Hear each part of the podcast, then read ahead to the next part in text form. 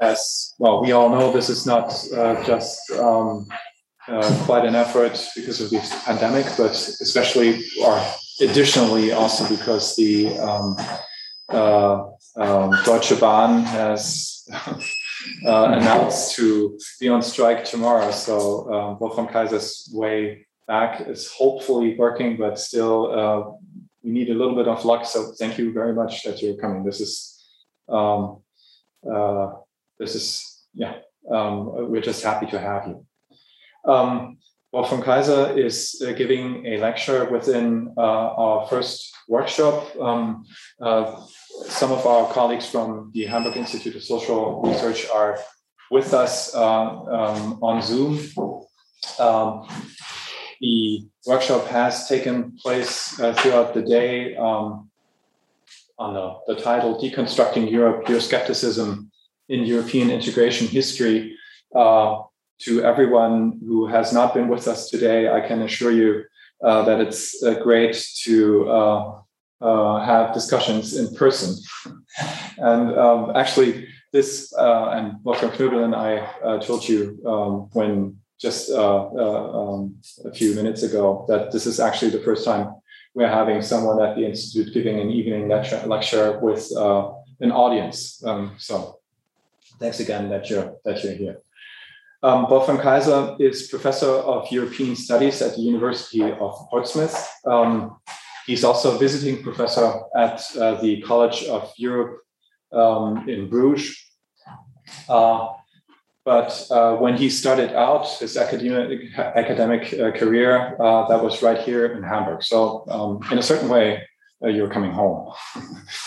Uh, uh, Wolfram Kaiser has published more articles and books that are relevant for our subject that I could possibly specify or, or mention. And I won't try. Um, it's just one of the reasons why I'm especially um, happy um, that you've managed to arrange to be with us tonight is um, that we couldn't possibly think of um, a, uh, um, scholar who has more experience on various uh, subjects that touch directly on many of our individual individual questions. And uh, I just let me just mention um, a few things um, you, you, have done uh, besides uh, many many articles in the Journal of European Integration History, Contemporary European History, European Review Review of History.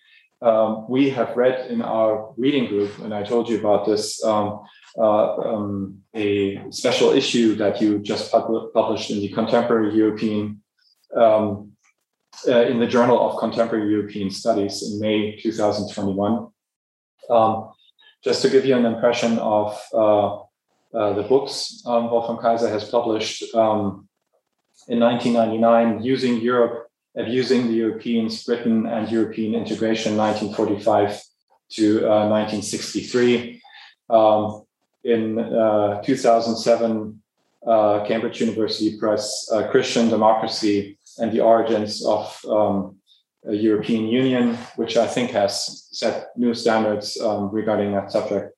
And uh, not that long ago, uh, to, uh, with um, co-authored with uh, Johan Schot, uh, writing the ru- uh, rules for Europe, um, experts, cartels, and international organizations making Europe um, power.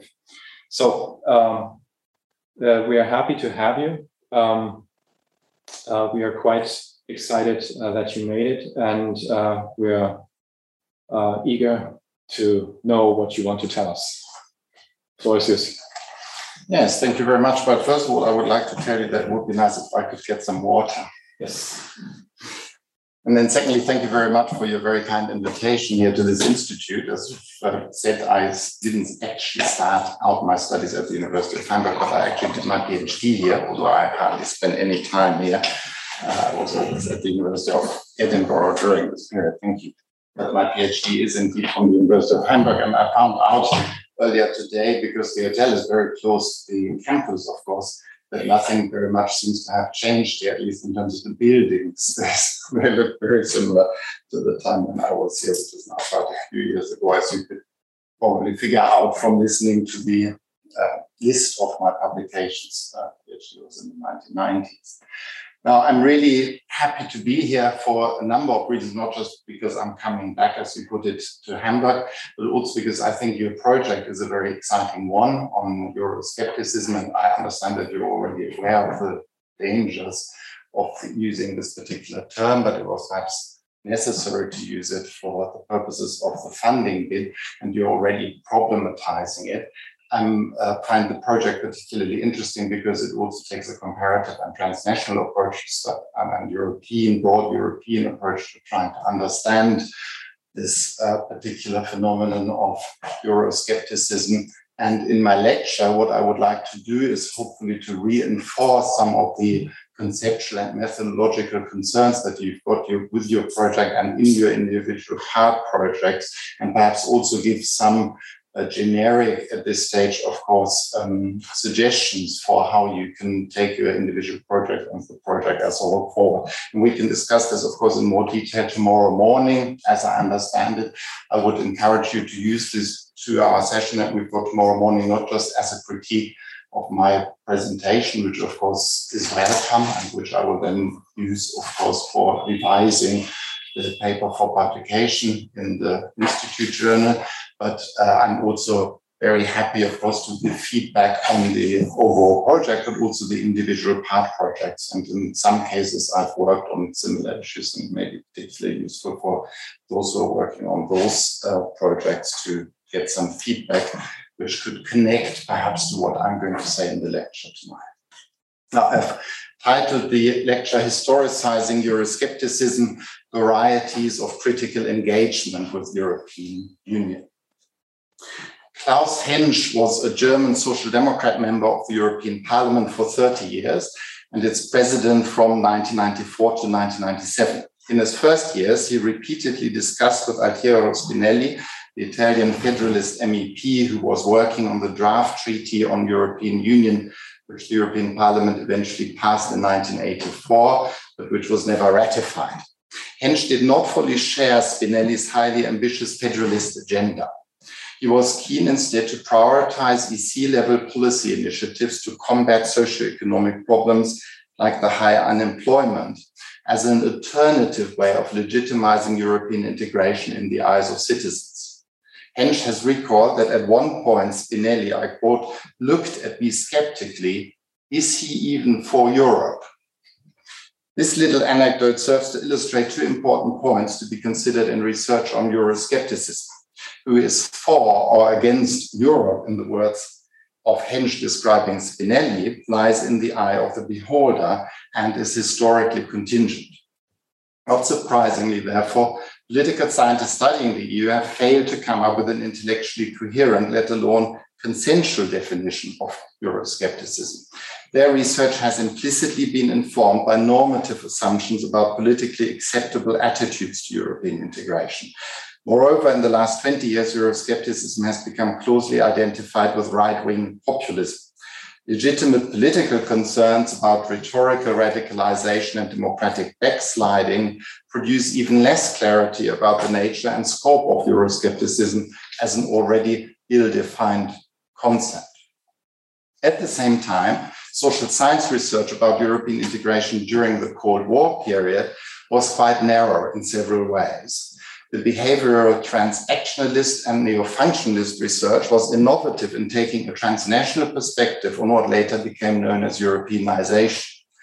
However, it was also overly enthusiastic about the degree of centralization in Brussels, naive in its assumption about the growth of European identity of political actors and about any transfer of their political allegiance to Brussels and shallow and uncritical in its use of published statements by the institutions and societal actors for reconstructing integration as process. From the 1970s onwards, political science research focused on the new supranational institutions. When we began to explore similarities, not connections, between the national level of federal states like Germany and the ECEU level from the mid 1980s onwards. In a historical perspective, we should instead conceive of European integration as the conflictual emergence of a transnational polity with an increasing degree of institutionalization, which is a site of contentious politics. In my lecture, I aim to show how imaginations, narratives, and policies of integrating Europe have historically produced counter movements informed by different opposed concepts of its desirable spatial scope, constitutional nature, or socio-economic political character. Treating the present day EU as a polity in the making allows us to historicize and normalize Euroscepticism as what I call varieties of critical engagement with European Union with a small u. In the first section of my lecture, I will analyze how competing visions of three dimensions of European integration, namely its spatial scope, constitutional nature, and socio-economic political character, produce cleavages that inform varieties of critical engagement with European Union in the past. Understanding their alternative visions, narratives, and preferences helps us clarify why particular social and political political groups have shown different degrees of support for or opposition to this or that kind of Europe in changing historical circumstances. Crucially, for example, until the end of the Cold War, Euroscepticism was much more widespread on the radical left than the radical right. In the second section, I will briefly suggest a combination of three approaches to understanding why and how different social and political groups have critically engaged with European Union. The first is to reconstruct individual and collective experiences, real or imagined, of the impact of decision making in Brussels. The second is to identify and analyze storytellers and their counter narratives that present such decision making as remote, incompatible with national culture and tradition, or as inspired by foreign ideas and preferences. And the third is to explore the resulting national as well as transnational political mobilization and contestation. Studying such contestation will demonstrate how pro Europeans and Eurosceptics have interacted to produce particular institutional and policy outcomes that have shaped the present day EU.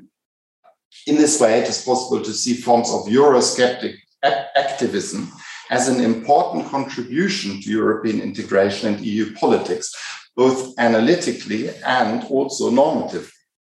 Historicizing Euroscepticism as varieties of critical engagement with European Union always requires, in my view, a transnational perspective, even if the focus of the empirical research is on nationally organized social groups and political parties. Now, the formation of the European coal and steel community in 1951 52 resulted from a set of coalescing political actors with a mix of cultural notions of Europe and constitutional and policy preferences that were easier to implement in an organization with this kind of limited spatial scope, or what later became known and what I'm going to refer to in the lecture as the core Europe of only six member states. Among these notions and preferences, three stand out that especially provoked Eurosceptic counter mobilization. The first was especially influential among Christian Democrats. This was the notion of creating a community with roughly the same spatial scope and in the cultural tradition of the medieval Carolingian Empire. Connecting to notions of a Christian Abendland, this core Europe, in this view, was influenced by Catholicism as a religion and a way of life, supporters were also positive about the inclusion of Latin Catholic influenced, allegedly Latin Catholic influenced regions of Western Germany, which could be redeemed from National Socialism. Moreover, they, of course, strongly opposed Soviet communism. Core Europe, to many, also appeared to form a natural economic space. Its coal and steel industries had been interconnected for a long time. In fact, they had formed cartels since the late 19th century. Despite the disruptive effects of the two world wars, the emerging core Europe was thus impregnated with multiple experiences of spatially specific forms of technocratic internationalism.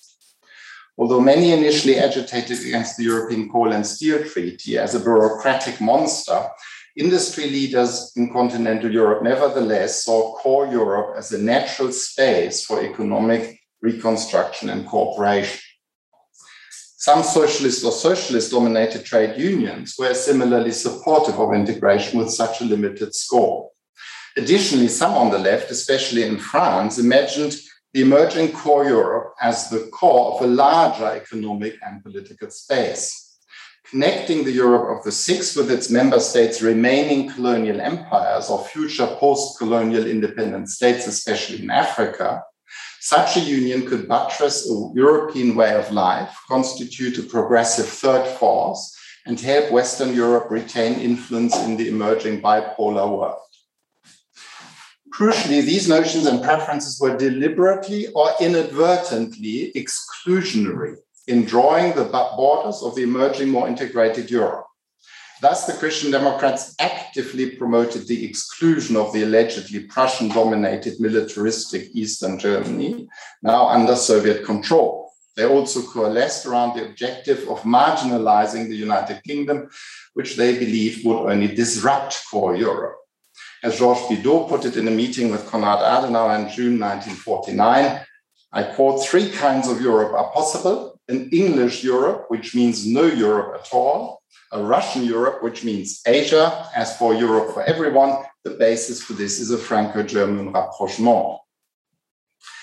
Moreover, the notion of Eurafrique or Eurafrica sought to create organic links with French and Belgian African colonial possessions, an ambition later achieved in a more limited form through the Yaoundé and Lomé treaties this to maintain privileged relations with the then former colonies, expressly at the expense of Commonwealth countries and British colonies. The creation of Core Europe marked a radical move away from the spatial scope of the OEC and the Council of Europe as lowest common denominator forms of cooperation. As such, this was bound to create dissent both within and outside of the six member states. With collect, uh, to begin with, sorry, the integration with long-term political objectives of six member states with collective tariff borders and executive powers for the new high authority, which Stalin treated as a mere economic extension of NATO, seemed to many in the SPD, in the German Social Democratic Party, to preclude exploring avenues to German-German cooperation let alone unification or reunification. The SPD supported European cooperation, but it did not want to give up its hope for the inclusion of a unified German state in any construction following some form of detente between East and West. SPD leader Kurt Schumacher articulated his Euroscepticism regarding Adenauer's priority for Western integration especially aggressively. But many in the SPD and beyond initially shared his concerns. In fact, in his own party, Adenauer had to deal with Eurosceptics like Jakob Kaiser, who similarly wanted to prioritize German unification.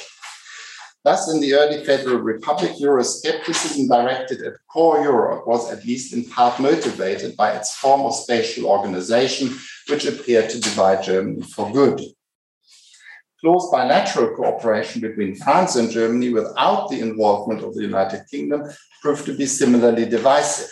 After all, continental European socialists were initially strongly oriented towards the British Labour Party. For SPD leaders from cities like Hamburg and Bremen, for example, their Protestant influenced cultural connections, political networks, and regional trade links were mainly with Britain and Scandinavia, as well as overseas. In France, after 1945, many socialists admired how British parliamentary democracy had survived the fascist onslaught in the interwar period. They initially looked to European leadership by the Labour Party, which in government during 1945 to 51 seemed to be on a non revolutionary path to socialism their initially strong preference for a broader spatial scope for integration to include the United Kingdom was only mitigated when Labour refused to countenance any supranational institutional features in 1950. Still, the skeptical attitudes of many French socialists towards core Europe, which were reinforced by Schumacher's nationalism, lingered, and they contributed to the party's deep split over the issue of the European defense community during 1952 54. Euroscepticism on the moderate political left was even stronger outside of core Europe than inside. This was also based on different geographical imaginations. For many in the Labour Party, only two spaces really mattered the national British for the implementation of its nationalisation and social reform policies, and the Commonwealth and Empire for its ideological internationalism and moderate decolonisation agenda. While desirable as such, any cooperation in Europe was not allowed to interfere with its priorities for these two economic and political spaces. As Winston Churchill's Three Circles doctrine shows, the socialist spatial vision was broadly aligned with that of the conservatives who rated the largely imagined, I would say, special relationship with the US higher and had a more traditional understanding of empire and its role for Britain's identity as a world power. Their spatial notions of the United Kingdom's role with, not of Europe, in the words of Churchill in 1930, initially made membership in core Europe organizations look quite impossible for all but a few leading members in both parties. They were not so much actively Eurosceptic, however, as ignorant of the motivations and objectives behind the form, uh, formation of core Europe.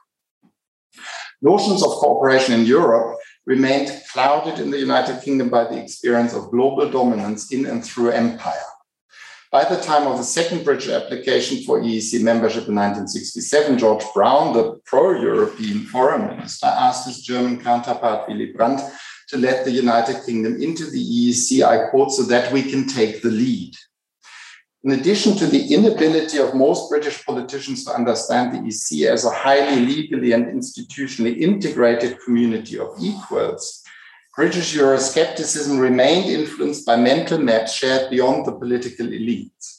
On these maps, core Europe was dominated by the Catholic Church as the cultural archenemy since the English and Scottish Reformations, prone to revolutions, radical movements, and regimes and political instability, and potentially or actually dominated by hostile powers, especially France and Germany.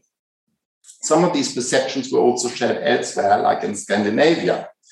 Euroscepticism there was, in fact, initially even more informed by cultural perceptions of otherness than in the United Kingdom. In the Danish and Norwegian 1972 referendums about membership, for example, the no camp still agitated against the alleged influence of the Catholic Church in the EC. Both the left socialists in Norway, as well as the Christian Lutheran political parties in Norway and Sweden, drew on latent anti Catholicism.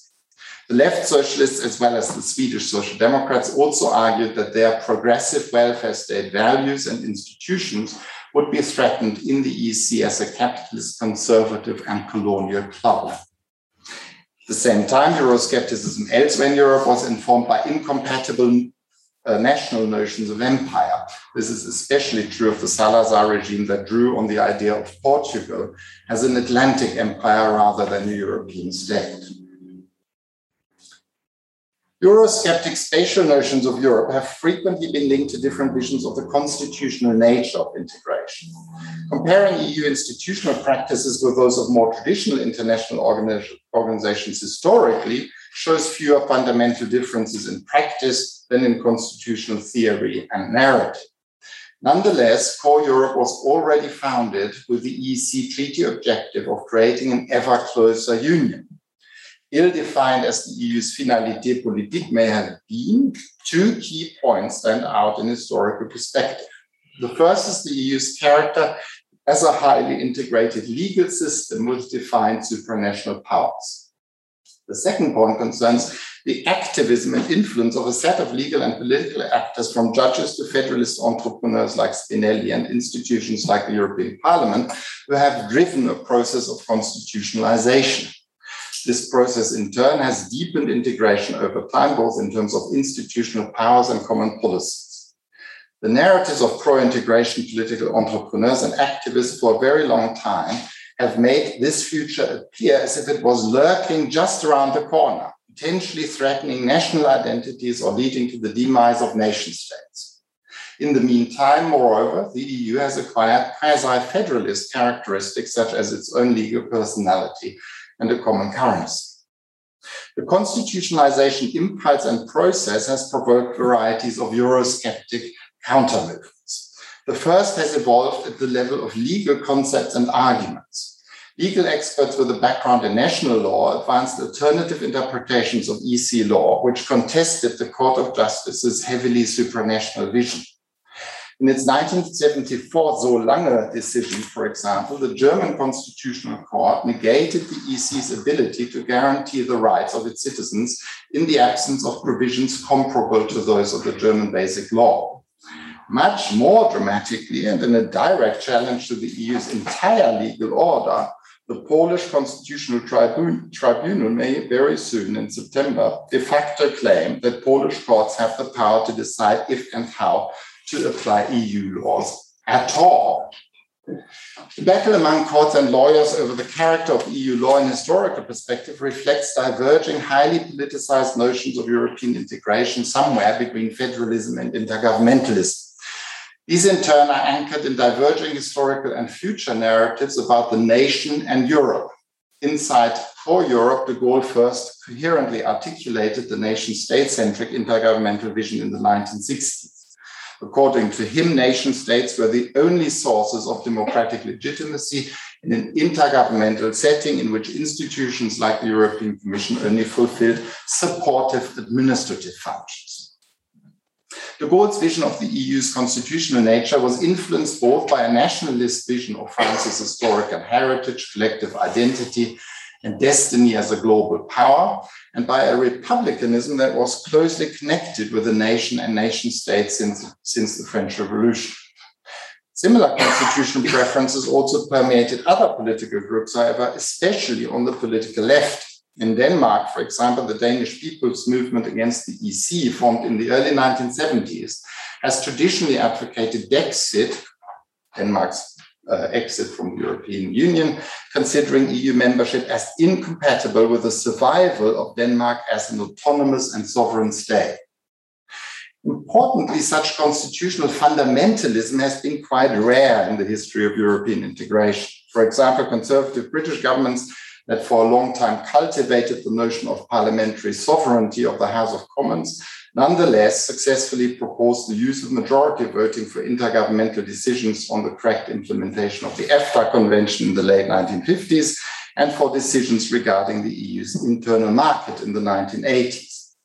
Most Eurosceptics cultivated notions of national sovereignty that could be handled flexibly to gain fiscal advantages or preferred policy solutions. So far, at least, Brexit still marks an exception to this general pattern. In this case, a radically sovereignist view of the nation and the EU prevailed, not just in the 2016 referendum, but to a large extent also in the negotiated outcome, which included the United Kingdom's exit from the internal market.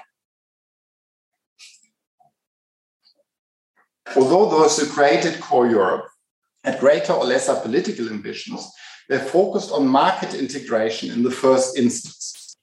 Consequently, Eurosceptic criticism was initially directed mainly at its socio-economic form and its impact on the European economy as a whole and on constituent groups like farmers and workers, for example.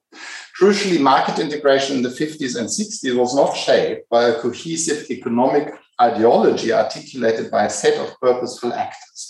Rather, it constituted a kind of histoire croisée characterized by a set of compromises between different national political economy traditions, ideological positions, and policy preferences. Compromise continued to shape market integration well into the 1980s and beyond. Thus, the internal market agenda in the 1980s combined liberal policy instruments to abolish non tariff barriers with re regulation at the EU level and many exemptions, for example, for the cultural sector. It also initiated low level social policy integration. As a result, most Eurosceptics effectively directed their criticism at this compromise character. Liberal critics believed that market integration was neo corporatist and overly bureaucratic in its internal organization and not promoting free trade enough in its external policy a position that uh, has been quite widespread in parts of the Brexit and Leave campaign, of course. Embedded in the ordoliberal political economy tradition, the German economics minister Ludwig Erhard, for example, advocated a strong role for European institutions only in structuring the market to create a level playing field, most importantly through a common competition policy. At the same time, criticism by economic liberals of the compromise character of market integration was also directed at two other aspects that shaped EEC politics in the 1960s. The first concerned its emerging agricultural subsidy system, using up roughly 80% of the EC's own resources when they were created in 1970. The Common Agricultural Policy included an array of heavily market distorting measures Moreover, negotiating and renegotiating the subsidy system heavily bureaucratized the nature of policy making in Brussels. Economic liberals inside and outside of the EC were also critical of what they regarded as its lack of stronger support for freer trade. This concerned its refusal under French influence to opt for an economic accommodation with EFTA in the early 1960s, as well as the preferential effects of the EEC's managed relations with former colonies.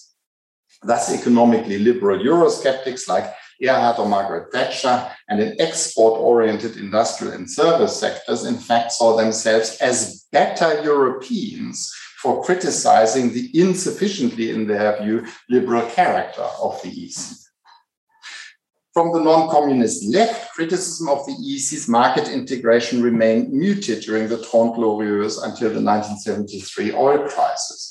Most trade unions were following a policy of conditional support for market integration and freer trade, from which they expected easier access to a greater variety of goods at lower prices and lower living costs for their members. Moreover, full employment across the EC outside of the Mezzogiorno from the mid 1950s onwards gave the trade unions strong bargaining power, facilitated real wage increases, leading to narrowing income gaps accompanied by rising welfare provisions, including better pensions and overall rising living standards. Until well into the 1970s, therefore, the perceived positive effects of market integration were a significant factor in the growing permissive consensus about the desirability of further integration. Eurosceptic socialist inspired criticism of EEC market integration was initially stronger outside of the EEC than inside.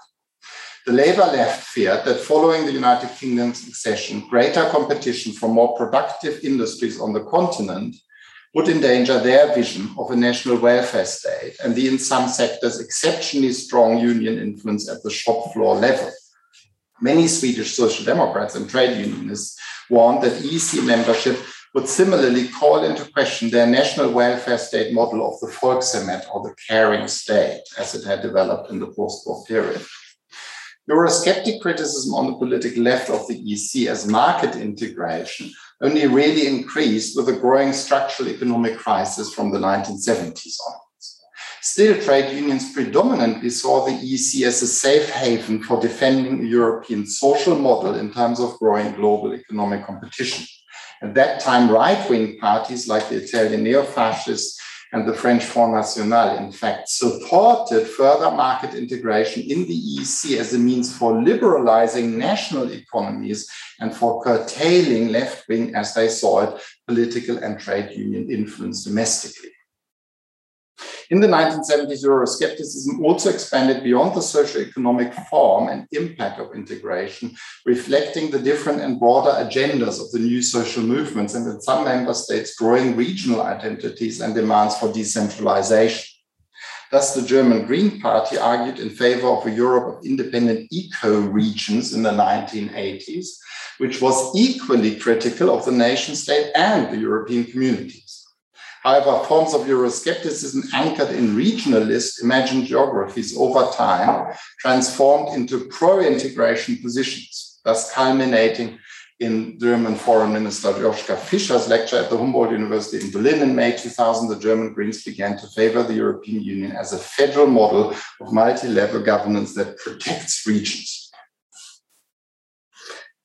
Now, in addition to studying the three main cleavages over its spatial scope, constitutional nature, and socio-economic political character, I recommend a combination of three complementary conceptual approaches to understanding better in historical perspective why and how different social and political groups have critically engaged with the European Union.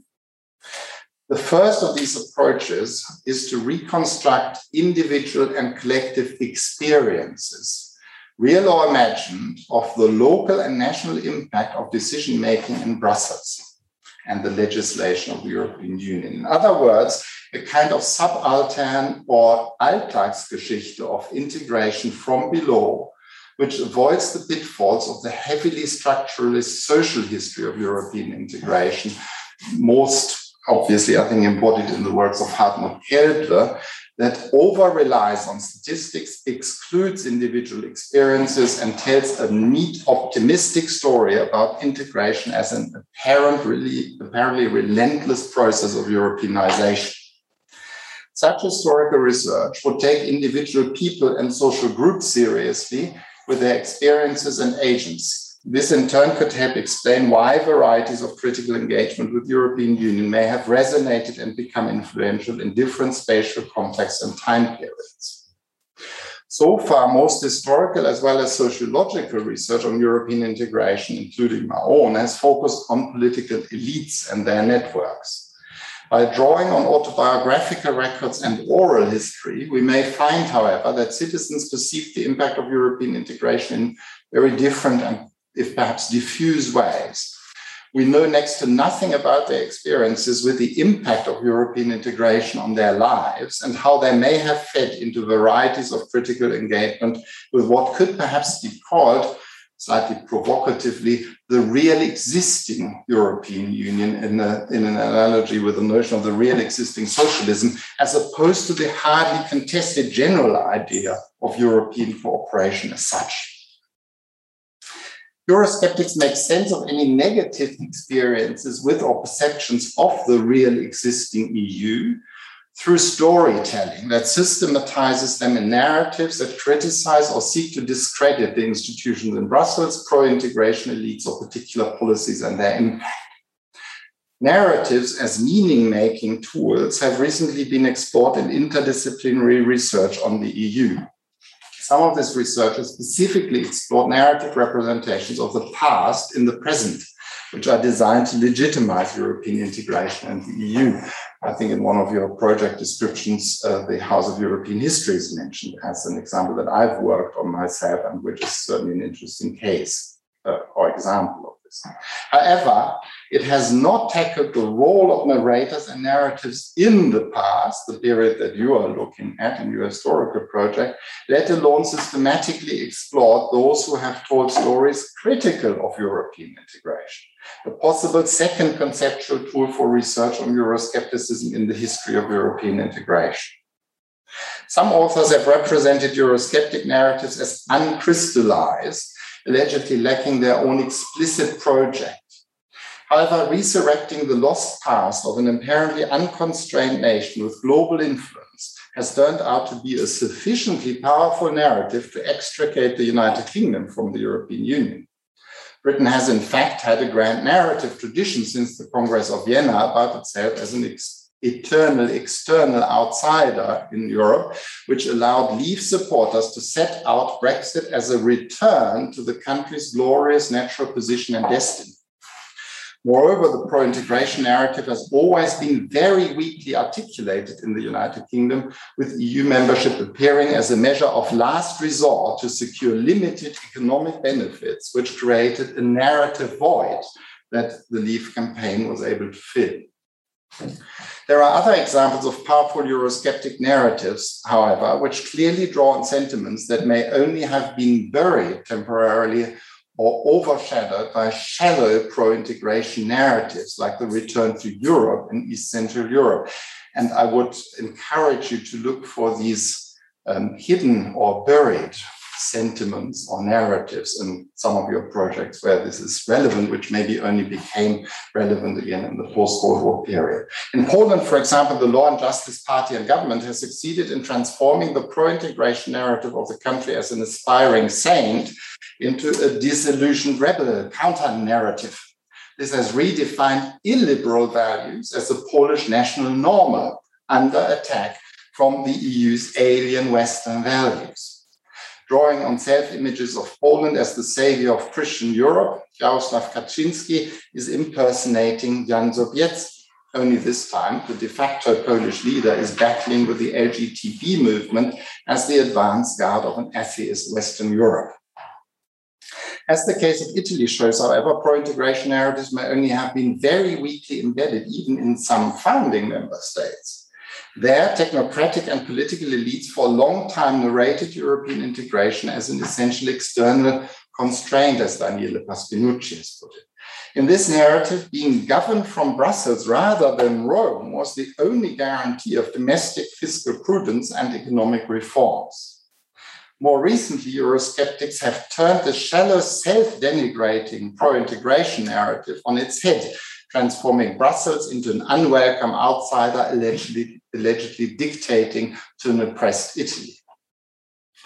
These examples show the relative weakness of some pro integration narratives in concrete national or temporal contexts. These weaknesses are well worth exploring, in my view, to identify and analyze counter narratives that have their roots in post war Europe or before, even if in some cases they have only achieved a political breakthrough more recently. For example, Eurosceptics in Britain and Scandinavia sought to counter the EC's increasingly hegemonic ambitions for the organization of Western Europe with their own spatial alternatives outside the present day EU. Thus, in the European Free Trade Association, formed in 1959-60, uh, sorry, thus this, the EFTA, formed in 1959-60, constituted an institutional platform for projecting alternative notions of Europe. Some British and Swiss narrators, for example, emphasized its contribution to a free trade Europe as opposed to the allegedly more protectionist EC, something that the Leave campaign drew on much later with its notion of global Britain unchained. This takes me to my third and last point. Historical research on Euroscepticism should not limit itself to exploring varieties of critical engagement with European Union as, if you like, the mere association of experiences and narratives. Rather, it should analyze how such experiences, perceptions, and storytelling fed into and were used for purposes of political mobilization and how this impacted on politics and policymaking. At the same time, research on the history of Euroscepticism should adopt a broad understanding of actors, assume a transnational, not merely national lens, and develop a keen interest in processes of socialization and transfer in Eurosceptic circuits and organizations.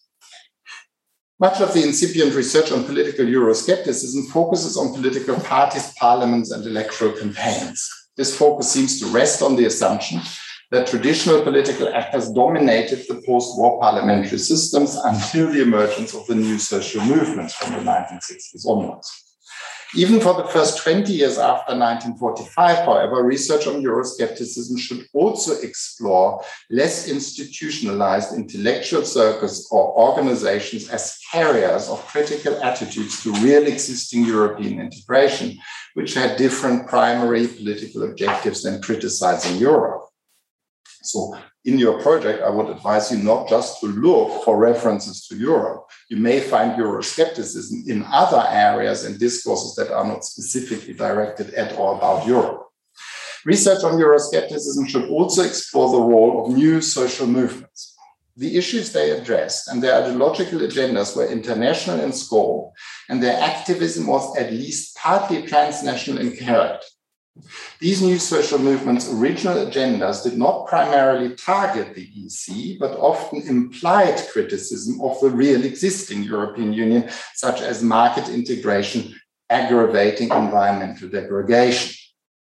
These movements' often only implicit Eurosceptic agendas help explain why the EC, as such, was actually more ideologically contested in the 1970s than in the 2000s despite the still growing permissive consensus on the general desirability of further integration.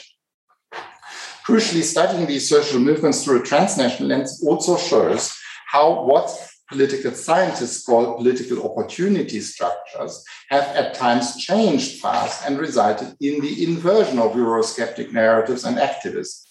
Thus, many left wing environmental activists during the 1970s began to see the EC as a more suitable platform than the nation state for addressing transnational issues like air and water pollution and acid rain.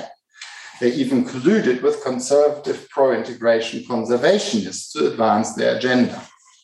Thus, by drawing attention to an obviously transnational issue like environmental degradation, Euroscepticism, in inverted commas, in fact facilitated greater transnational regulation and the EU's acquisition of formal powers in this field in the Single European Act and the Maastricht Treaty. The example of the environmental movement also points to the need to pay attention to processes of socialization and transfer in Euroscepticism broadly defined.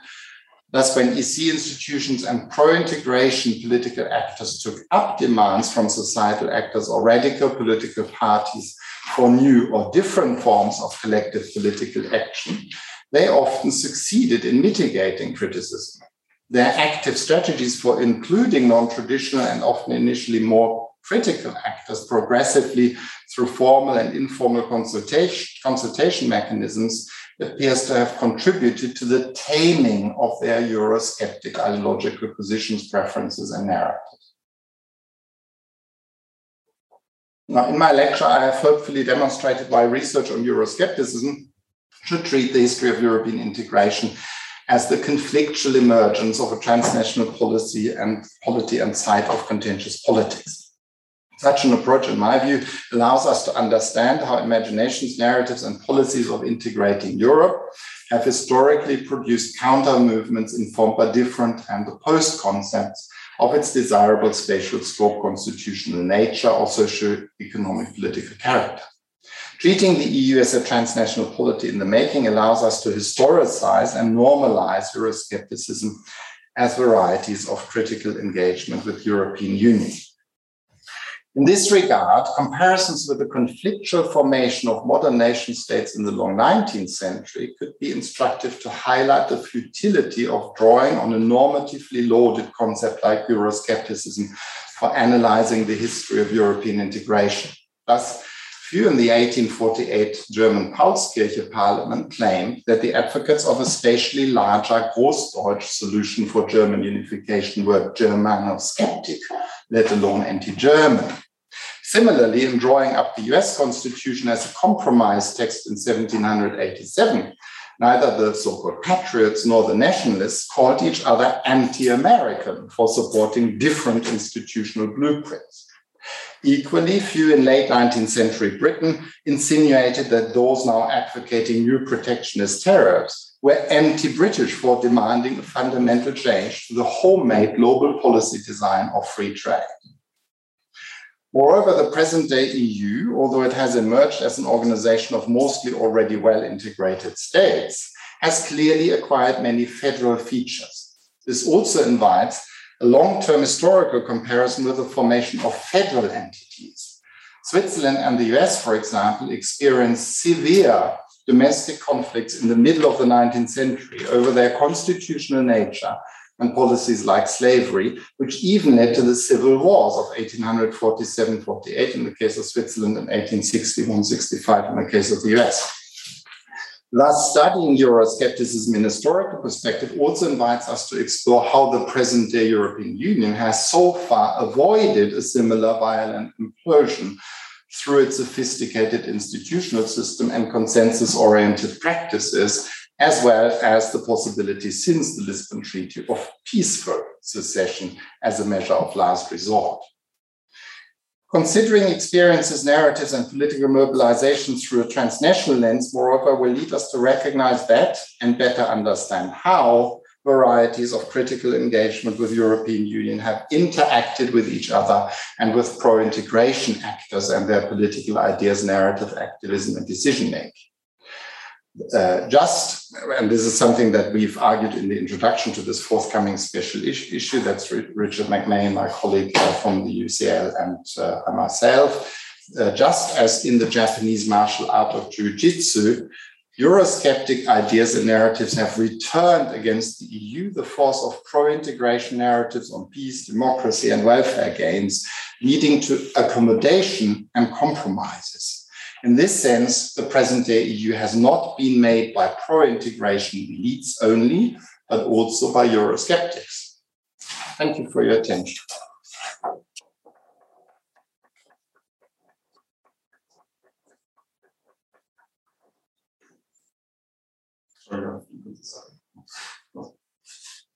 Uh, thank you very much, um, Wolfgang Kaiser.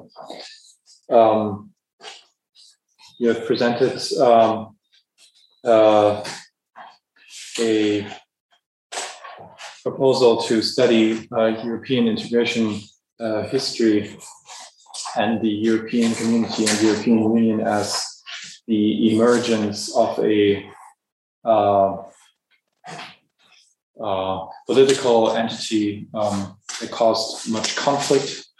Um, as a transnational party uh, in the making, um, you stressed three main cleavages uh, around that those uh, um, that a transnational entity in the making um, spatial uh, scope, legal questions, economics, and social questions, and suggested three approaches uh, to study uh, these questions.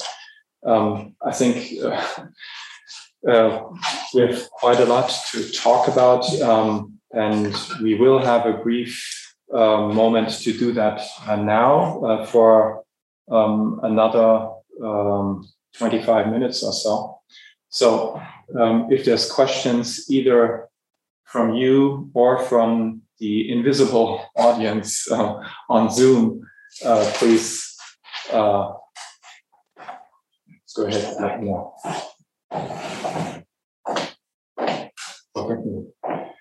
Yeah, thank you so much. This was really a great talk, and I, I really mean it. Uh, it was fascinating, and I think you touched so many important questions and gave really good answers. So I just can thank you. I was intrigued by one remark. I don't have any criticism till so far, but I was intrigued by uh, one remark when you suggested a kind of a history from below um, of the experience of the EU. And my question is since I do not have many ideas with respect to that, how can you do it? Because when I remember my own youth, when, well, I probably I'm the, the oldest one in this room, I don't know, but the EU never, ever played a role in my life, I would say. If, if I would write a kind of biography, the NATO would probably play a role but since I'm not in agriculture, I never was in agriculture, I never had many ideas what the EU actually was, although I was engaged at least a little bit on the political left. So could you give us some ideas yeah. how you could study this kind of history of below? I absolutely don't have a perfect answer for this, of course. It's just a, a, conceptual suggestion at the moment because I'm frustrated with my own work up to the point and with a lot of the work that's now emerging in Euroscepticism, which treats this as the result of some elite uh, discourse or narrative that's produced for different uh, political reasons or purposes, as in the case of Boris Johnson, for example, just to become prime minister. Uh, but it could have other serious, uh, more serious, if you like, uh, reasons. Uh, but the focus is always on political elites that are to some extent transnationally connected and trying to shape the European Union in some form or another. And I think that's a very important perspective. I've tried to do to look into this and to reconstruct this myself in some of my work. But what I find frustrating about this is when you are interested in Euroscepticism is that it also just treats those who 52% of British people, for example, voted for Brexit or others who support Eurosceptic or Europopulist political parties as near Stimmvieh or you know as manipulated manipulated masses that are not uh, uh, don't have sufficient knowledge or are not competent enough to understand what the benefits of European Union and different European policies are. And in fact, that's in fact, that's not just, I think, a perspective, an academic perspective, but it's also to some extent a political perspective that is quite dangerous. But that's a normative uh, side remark. Now, uh, my suggestion is to think about Europe uh, as something that is not necessarily experienced in the sense that everyone would have understood that a particular impact, as in the case of the farming community, for example, on their political, on their lives, on their everyday lives, was generated by Brussels, in inverted commas, or Brussels policy making, but that could at least be imagined as being influenced by coming from Brussels. And I think the imagination of this is perhaps more, more important. Experiencing this as imagined impact, if you like, is more important. And this can could be positive or negative impact. For example, if you are a South Italian migrant workers, you may think in the late 1960s, you know, migration obviously started earlier on the basis of bilateral agreements, but that the free movement of people uh, of people in the European communities could bring lots of benefits for people who are unemployed and now can seek work in Luxembourg or in the Netherlands or in Germany and make fiscal transfers to their relatives in Italy. So this would be, for example, an obvious case where I think these migrants would have understood that they are also in a different position from, say, Turkish labor that came to Germany and where you already have this Anwerbungsstopp, I think in 1973 or whenever, because as an Italian, for example, you could continue to come to Germany within the European communities after that day. So it could be this actual experience, which can be positive and can be negative, but it could also just be the feeling that there's some remote as in the context of the United States, remote power in Washington, some imagined new center that is changing my life. And this change in the life conditions, you know, the, the, point is it doesn't have to come from Brussels. It may not be influenced by Brussels, but it can be imagined as coming from Brussels. And I think we need to find a way of getting at that, also in historical perspective. Uh, and I don't have answers to this. I, am going to supervise a PhD student, and I think those who are working on British Euroscepticism may be interested in linking up with that person, perhaps, or at least I would be interested in such a link. This PhD student will look at a locality, and I think that's what we have to do in this context, Birmingham in this case, and compare the referendum campaigns of 1972 and 19, uh, 1975, sorry, about continued membership of Britain in the European communities and, and 2016. And he has to devise such a methodology and think about ways in which he can look at locally produced documents uh, in the context of the campaigns, which are not direct, don't come directly from London, maybe show some degree of divergence in terms of how membership in terms of its impact is perceived and advocated or uh, negated.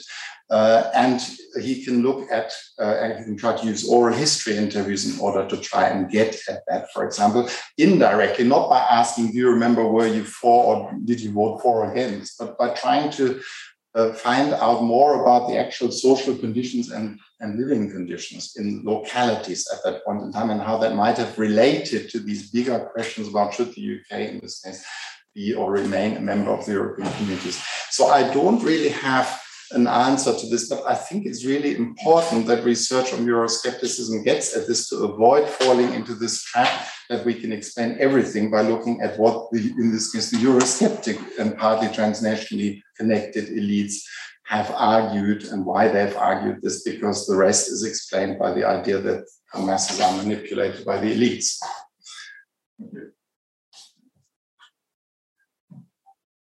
And sorry, if I can just add one thing. And again, I think because I don't have enough grounding in anthropology or psychology, which could be useful for this, intercultural contact, uh, that's also, I think, an important aspect, can have both, um, from this integration perspective, positive or negative um, impact. So it may well be that if you do not speak several languages and your cultural contact is limited to for example, to remain with this British um, context, which I know quite well, and your only intercultural contact is through your own language, and you don't actually have access to other cultures which you visit during your holidays or other cultures of migrant workers, etc., then maybe this kind of confrontation, which could have been induced by some generic processes of globalization, but also perhaps framed to some extent by policies of the European Union in terms of worker migration by EU citizens into the United Kingdom, for example. And there are now probably 5 million EU citizens. The government didn't, of course, know this and thought maybe 3 million citizens. And that this might also have an impact uh, potentially a negative impact on perceptions of the European Union on the everyday life of citizens. And this, I think, being sensitive to the cultural setting and context uh, and not assuming a priori, which is probably what we tend to assume as academics, that transnational and intercultural context is per se a good thing and will lead to better understanding and, from the EU's perspective, to greater support for the European Union as an institutional setting, perhaps. But this is something that's perhaps misplaced, and we need to find a way of getting at that too. Martin Baumeister. Um, in the first moment, I would have agreed with Wolfgang Knöbl, uh, observation concerning our own uh, dimension or our own experiences with uh, with uh, European integration as a starting point to consider the dimension of um, European, uh, we could call that by um, uh, quoting uh, Koselleck's uh, space of experience. Uh, but uh, um, I remember only as a starting point uh, giving uh, the example of, of southern Italy at the climax of anti-European mobilization in Italy, a commentary on La Repubblica. I think by by Spinelli's uh, daughter Barbara Spinelli, uh, quoting the example of a uh, southern Italian village, um, uh, uh, referring to the concrete uh, experiences of the uh, of the, the, population with Europe, which has been and is rather um, positive in many aspects, not only but. I think there are many, and as far as I'm with all the problems of Schengen, order problematic, the introduction of the euro. There are many aspects uh, uh, which have changed our personal experiences and uh, um, uh, mobility in Europe and so on. I think that would be a very valuable uh, approach, uh, considering different groups and settings, academia, um, agriculture, um, uh, village and the city uh, and so on. Uh, the most famous example probably is uh, Walter Daniel Erasmus generation. And um, I think that would be an important dimension we have been missing up to now the history of European integration. So there's some, uh, there's of course some sociological work on this, but only focusing on the on the positive sides, if you like, and there's work on Erasmus student exchanges and so on. But that's very contemporary. Of course, here you're more interested in the historical perspective on this, and I think some of these experiences, as you've mentioned already, go back to before the end of the Cold War, such as uh, free movement of people or the incipient regional policy, which came along with the with the big signs, which you can see everywhere in southern Italy on Ireland, etc. This was part funded with the European or in Eastern Europe, European Union funding under its regional policy, etc. So, uh, so it's partly the actual impact, but partly experience of actual impact, but, but it can be just the experience of perceived impact. And I don't think it matters whether it's actual impact or not. What matters is how people have experienced it from their own personal perspective. So I understand that there are methodological problems, but there are also at least conceptual ways of looking at this. And uh, there isn't any research that I know of. Yeah, that, that's, that's the challenge that has done this or that you could build on. But at the very least, it might be a good idea to think about this in a, you know, in a, um, at, at a kind of um, uh, meso level, or however you want to phrase that. So, if, for example, you are now working on uh, trade unions in Italy, as one of the projects is going to do, Italy and France and Spain, for example, it might be an idea for each of this, these three countries to go down to the local level and check Arcas whether there's any trace of discussions of European matters at this local level and whether it differs in any way from the way in which the discourse is developed by the national trade union elites, because there may be very, you may find potentially that there's the Peppones, if you like, the Peppones of this trade union world. Uh, it wasn't trade unions, I think just the communist mayor of a, Tuscan town, but they, they could feature in such a research project by way of extending an existing focus on the national level of politics and policy making of trade unions relatively easily without completely inversing the project design and starting bottom up, if you like.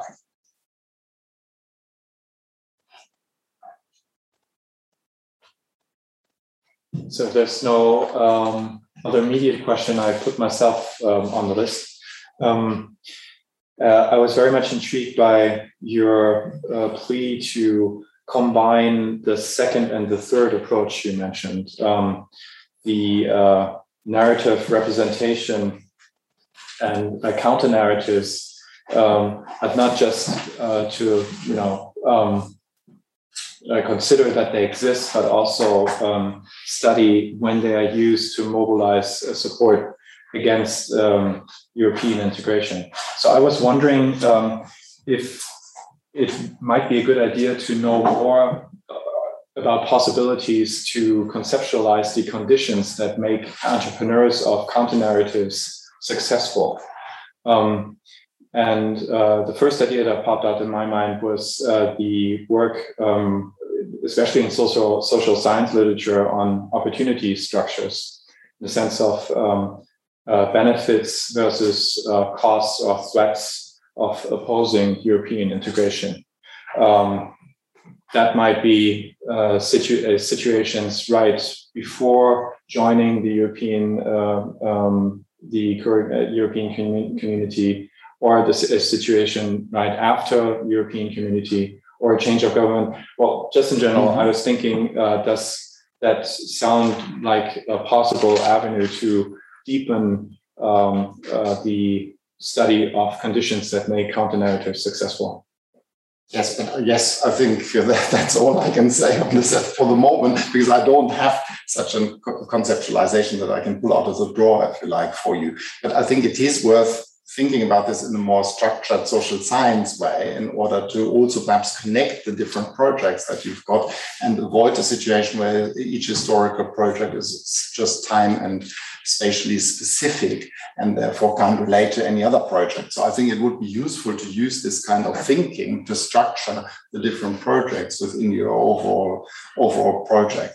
Um, and yes, for example, one key condition is I think that it's always easier if you're in political opposition to develop such narratives and use them against those in power, and becomes much more difficult if you're Salvini, for example, and suddenly in government and you have to deal with the European Union institutions and the constraints of um, on policy making, of membership in the European Union, or to justify the actual exit, say, of Italy, for example, from the European Union, for which there may not actually be popular majority support.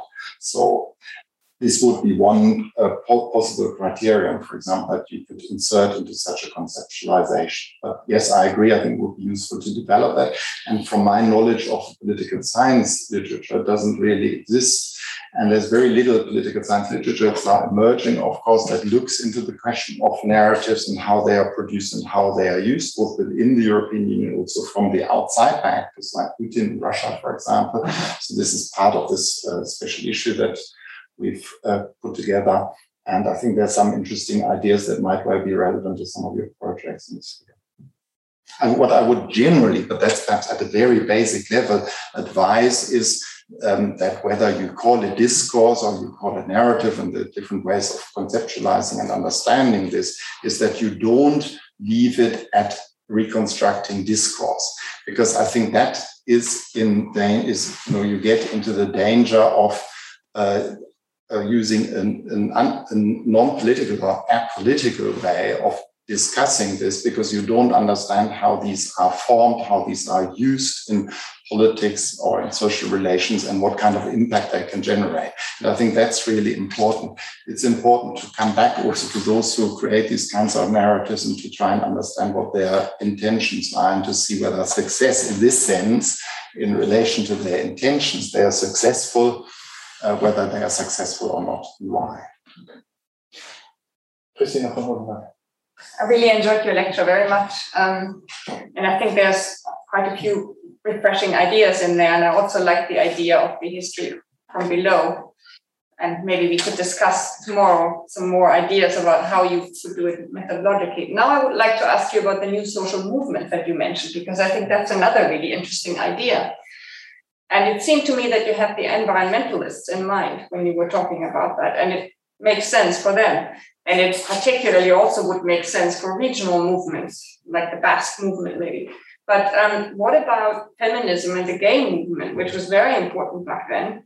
Um, thinking of that, I, I, I, didn't see any connection with, say, European pro or counter narratives. Or did you have ideas about that?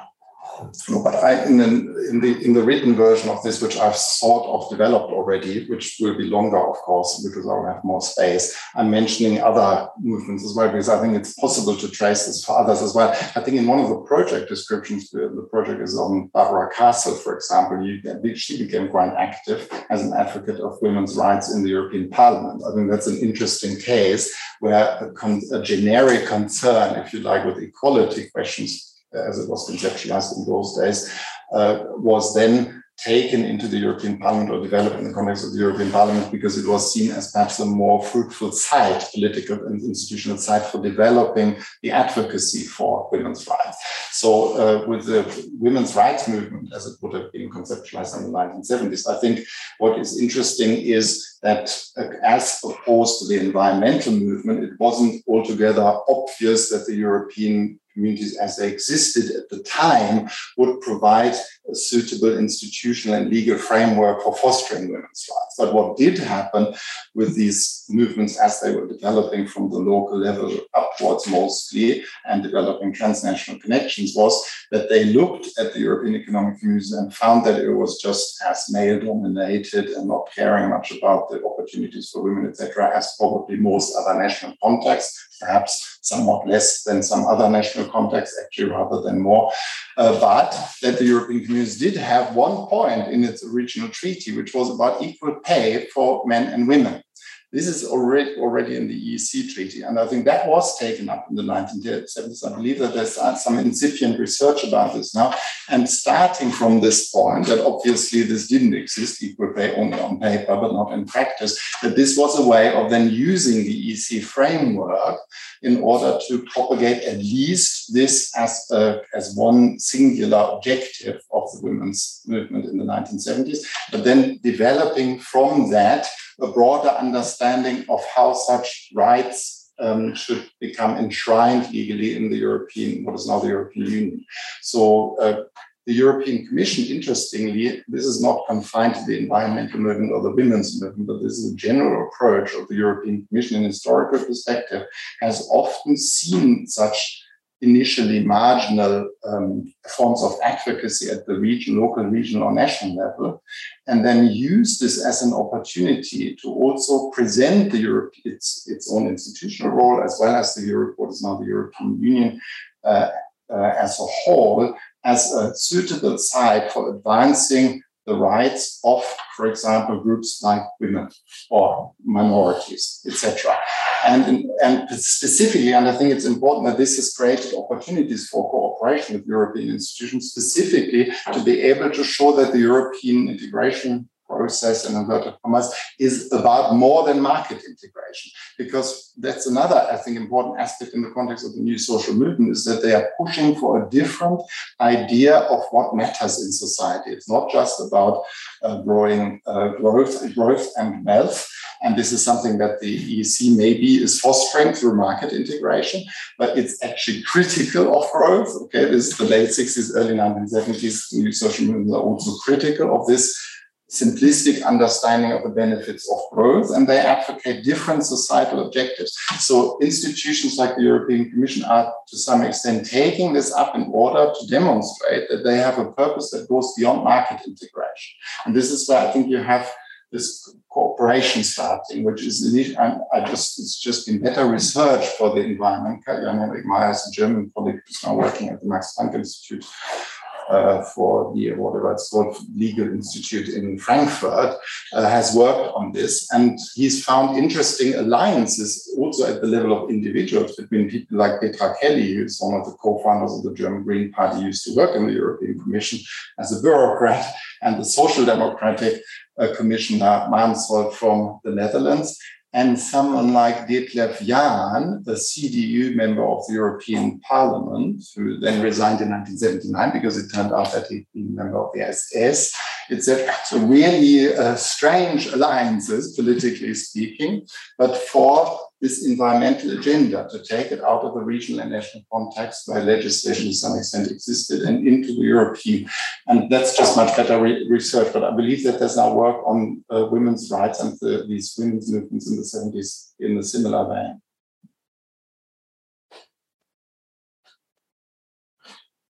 So thank you very much.